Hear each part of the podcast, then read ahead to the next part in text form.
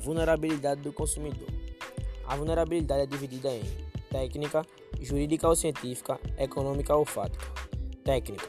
O comprador não detém conhecimento técnico específico sobre o produto ou serviço e por isso poderia ser mais facilmente iludido.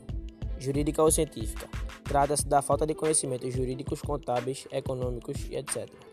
Econômica ou fática. O consumidor está em posição inferior de desigualdade econômica com relação ao fornecedor que no caso seria o supermercado, pode ocorrer devido ao grande poder deste ou pelo fato de ser um serviço essencial.